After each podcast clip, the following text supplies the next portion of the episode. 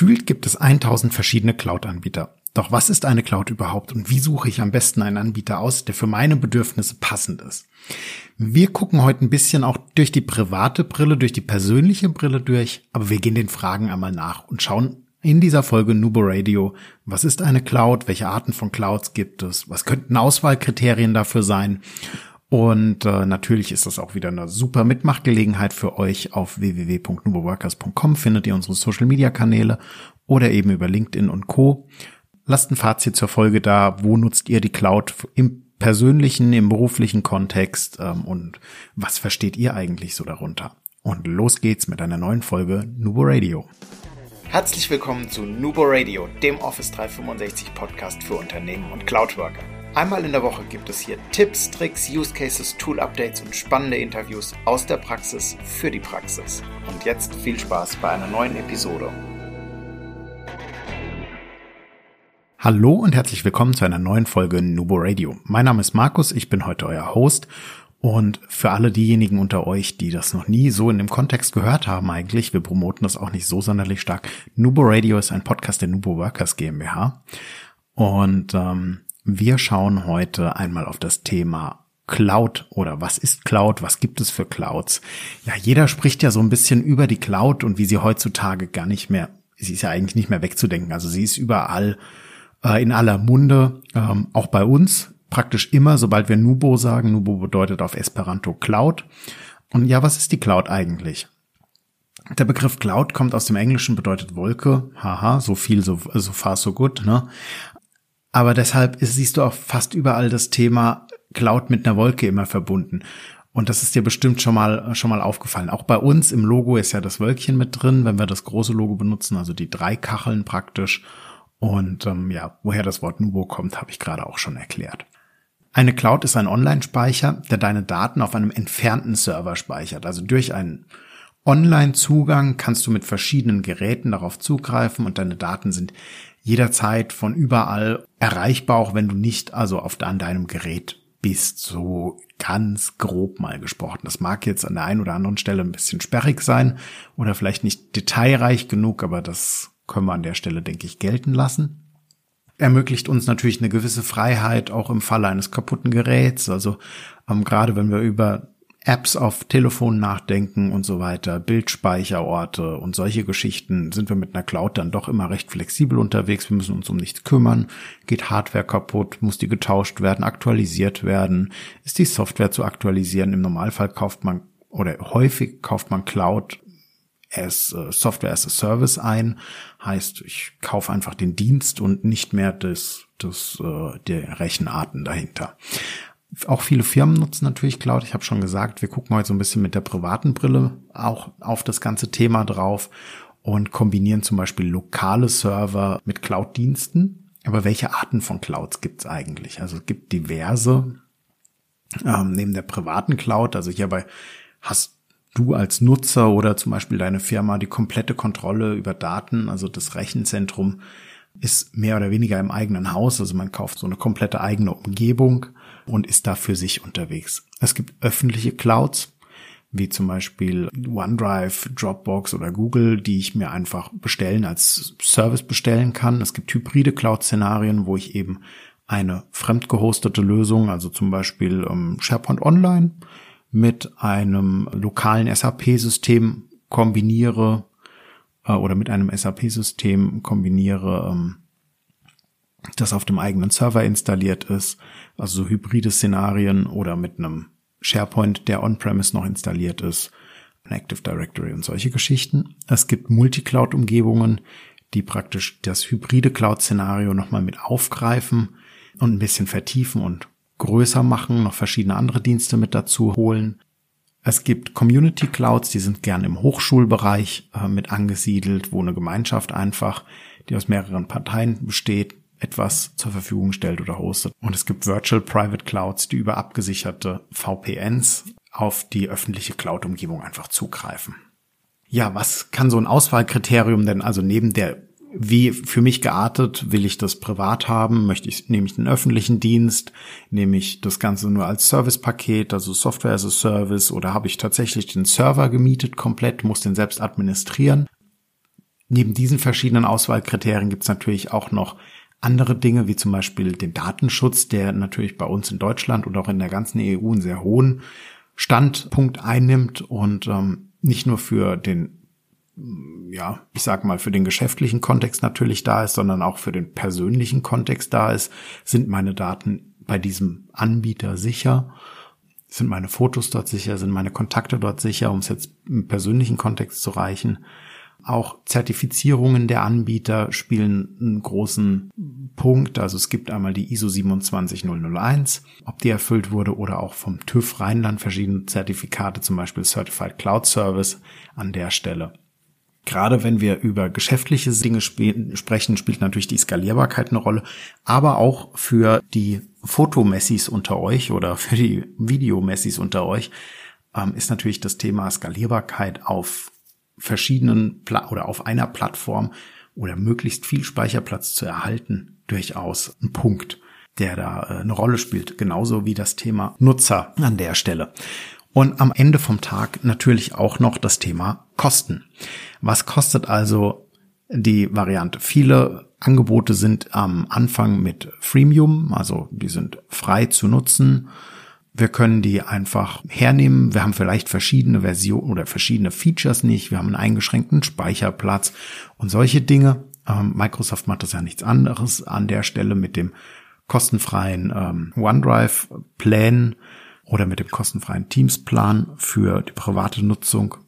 Und ähm, ja, wie könnte denn unser Business Case dafür aussehen? Also ist das persönlich jetzt betrachtet gut, wenn ich Fotospeicher brauche im Geschäftsumfeld ist es ja jetzt nicht, nicht viel anderes.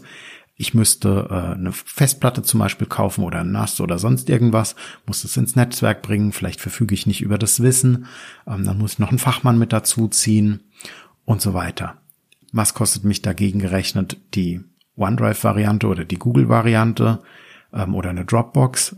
Ein paar Cent teilweise, manchmal ein bisschen über zwei, drei Euro im Monat, manchmal vielleicht auch fünf, sechs, sieben, acht, neun, zehn Euro im Monat, je nachdem, wie viel Volumen ich dann tatsächlich benötige oder wie viel, welche Features ich natürlich benötige. Und das kann ich einfach gegeneinander mappen und auch ähm, dort Business Case, ein Business Case rechnen.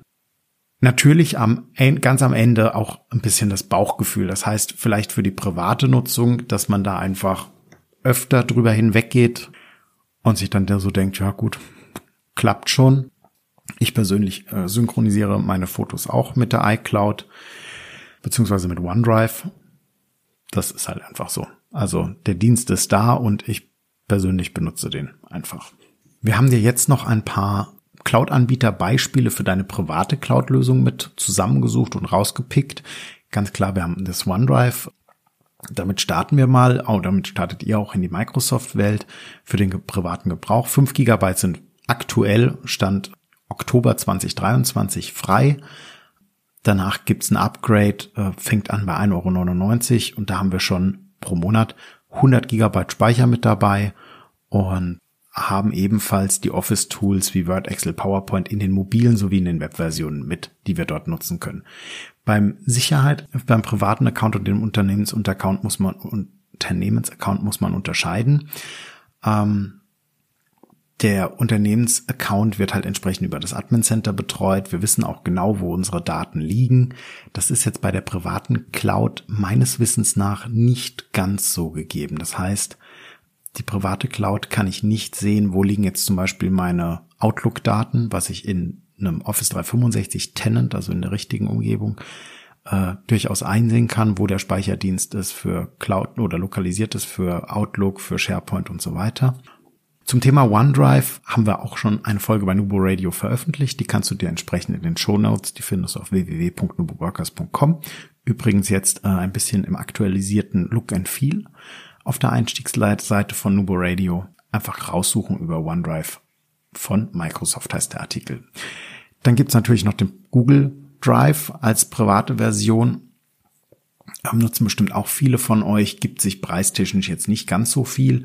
15 Gigabyte Speicherplatz am Anfang für gratis mit dabei als Privatbenutzer.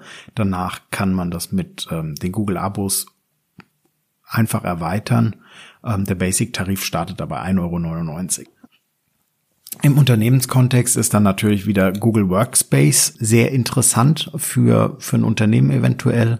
Das entsprechendes Pendant zu Microsoft 365. Es ist eine kollaborative Zusammenarbeitsumgebung für Teams und Unternehmen. Und ähm, im Falle von der privaten Lösung ähm, ist auch hier das gleiche wie bei OneDrive gegeben. Das heißt, wir wissen nicht ganz genau, wo unsere Daten gespeichert werden, ob die jetzt in Europa, in den USA oder sonst irgendwo auf diesem Planeten rumschwirren.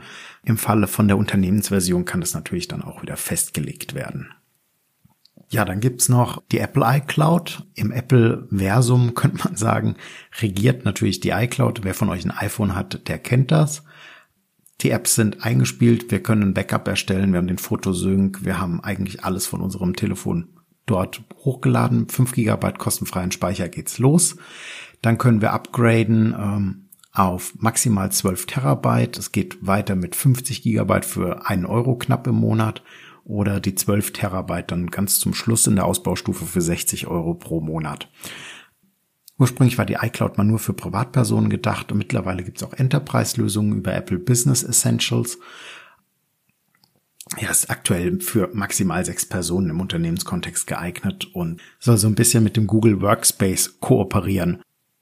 Auch beim Thema Sicherheit ist hier vor, natürlich ein bisschen Vorsicht geboten. Ganz klar wieder, wir wissen nicht genau, wo Apple unsere Daten speichert, ob die jetzt in den USA oder in Asien oder beispielsweise in Dänemark entsprechend liegen. Ein weiterer Dienst, um das Bild noch abzurunden oder um ihn hier zu nennen, wäre die Dropbox. Auch hier werden die Daten weltweit verteilt. Los geht's mit der kostenfreien 2 Gigabyte Version. Danach können wir das nach Belieben erweitern und ähm, entsprechend nutzen. Wem das jetzt alles zu viele große namhafte Anbieter sind, ich kannte ihn bisher noch nicht. Es gibt noch die Tresorit oder Tresorit, ähm, ein Schweizer Unternehmen, das 2011 auf den Markt kam und mit einer End-to-End-Verschlüsselung und dem Zero-Knowledge-Prinzip arbeitet. Hier kannst du deine Daten komplett sicher speichern, ohne dass selbst Tresorit Zugriff darauf hat. Das ist DSGVO-konform und kann auch für Privatpersonen und Unternehmen genutzt werden. Es gibt auch eine Microsoft 365 Integration an der Stelle und äh, naja, für Privatpersonen fängt das Abo bei 9,99 Euro im Monat an. Das äh, ist natürlich entsprechend teurer. Sicherheit kostet oder Gewissheit an der Stelle kostet Geld. Und für Unternehmen ab drei Nutzern geht's bei 12 Euro pro Monat pro Nutzer los mit ähm, jeweils einem Terabyte Speicher und einer Probezeit von 14 Tagen. Unser Fazit zu dem Thema Cloud-Lösungen oder Clouds, egal ob jetzt privat oder beruflich ist, man muss immer ein bisschen abwägen, ist es einem das wert? Also ich persönlich habe sehr lange zwei Abonnements gezahlt, ähm, also sowohl die iCloud zum Backuppen als auch das OneDrive. Das habe ich mittlerweile oder jetzt dann umgestellt auf nur noch eine Lösung, weil es einfach aus meiner Sicht keinen Sinn ergibt, ähm, da wirklich doppelt unterwegs zu sein an der Stelle. Und äh, ja, gerade wenn man als Privatperson unterwegs ist, ist es halt doch schnell passiert, dass man sagt, man hat vielleicht zwei oder drei oder vier Anbieter für verschiedene Dinge. Ähm, gerade wenn man die freien Versionen nur nutzt oder auch im Bekanntenkreis, der eine nutzt die Dropbox, klar habe ich dann da auch einen Account, der andere benutzt einen Google Drive, klar habe ich einen Google Account, OneDrive Account habe ich sowieso. Da ist vielleicht einfach so ein bisschen, dass man das für sich selbst einfach definiert, was man benutzen will, was man aktiv benutzen will. Und ich denke auch, dass das Umfeld da ein bisschen bisschen mitgibt. Im Unternehmenskontext ist es natürlich ein bisschen anders. Da ist ähm, auf der einen Seite der Preferred Partner natürlich, was ist, ja, ich nenne es jetzt mal den Industriestandard, was gibt uns den, das, das beste Sicherheitspaket mit, das beste Preis-Leistungsverhältnis vielleicht dann auch noch obendrauf und ähm, was ist auch ein Anwender gewohnt. Ganz sicher natürlich auch das Thema Datensicherheit und ähm, Speicherort an der Stelle. Wie seht ihr das Thema Cloud? Benutzt ihr die Cloud ausschließlich geschäftlich oder auch privat? Ähm, wie geht ihr da vor?